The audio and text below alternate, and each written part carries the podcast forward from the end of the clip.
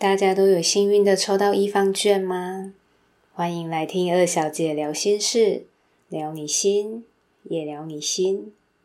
嗨，各位聊心的朋友，大家好，我是愿意成为照亮你生命的光芒，陪伴你前行的暖心摆渡人二小姐。又来到我们的聊心时间。今天在进入主题之前，我们先来聊聊易放券好了。不知道大家有没有登记抽签？有登记的人是不是都幸运的抽到了呢？今天的抽签结果真的是几家欢乐几家愁。有个朋友一家四个人就抽中了三份，而我们家两个人却都幸运的被跳过了，害我的心情有一点小沮丧。好了，我们来聊正题吧。今天来聊聊我为什么要做 podcast 好了。这一切都是因为我写了一本书。因为我为了让更多的人知道我写了一本书，我从写文章想直接跳级到做直播，但做了第一次的直播练习之后，我就知道直播不是我做的事。除了我面对镜头会觉得不自在之外，对着镜头我真的一句话也说不上来。后来才知道，原来做直播也要写脚本，所以我就干脆放弃直播这件事了。几天之后，在脸书上看到一则教学广告，教人如何不露脸也能做影片，这真是深深的打动了我的心。于是我就开始学习做影片。学习制作影片的过程真的很好玩。有足足三四天的时间，我什么事也没有做，就只有做影片。人的心是这样：当我从单调的图片进阶到会动的影片之后。我就开始想做出跟老师一样有声音又有画面的影片，于是就开始试着录音，让自己的影片升级。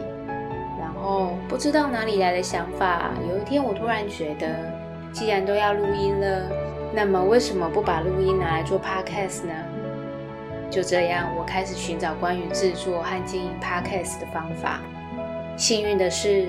我上周六上了一堂物超所值的 Podcast 教学课程，打通了我的任督二脉，让我可以从无到有的产出自己的节目。今天的节目就是第三天。其实我也还在思考如何让自己的节目更好、更有内容，甚至是录音设备我也还在测试。前面两集都是用手机录的，今天则是选择用录音笔录。不知道你们听起来有没有感到什么差别呢？因为我有小耳症，只有一个耳朵听得到声音，所以我听到的声音会跟你们有一点不一样。听说那就是单声道和双声道的差别，不过我没有办法理解就是了。节目的内容虽然只有短短的几分钟，但我也需要写脚本，甚至是逐字稿，因为我发现就算只是对着录音机。我的脑袋也是一片空白。这几天我还发现，经营 Podcast 和经营粉丝专业或部落格好像有很大的差别。因为在脸书上可以看到很多的人，但相对的，在 Podcast 就好像只有你自己。这是一种很微妙的感觉，但也跟我的动物沟通有异曲同工之妙。早上我看到了一则跟古天乐有关的新闻。他因为和一个粉丝的约定，每天更新他的日记，共写了四千四百三十四篇，有长达十二年的时间都没有间断。我觉得超不可思议的，不知道我有没有可能也做 podcast 做那么久呢？你们会想听吗？欢迎在暖心摆渡人二小姐的粉丝专业留言与我分享，我加赖好友私讯给二小姐。详细的链接网址我都放在节目简介里。如果你有心事要和我分享，或者对节目有什么建议，也欢迎留言让我知道。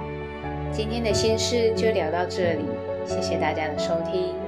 喜欢我的节目，要记得帮我按赞、订阅和分享哦。我是二小姐，就让二小姐成为照亮你生命的光芒，陪伴你前行的暖心摆渡人吧。我们下次见喽。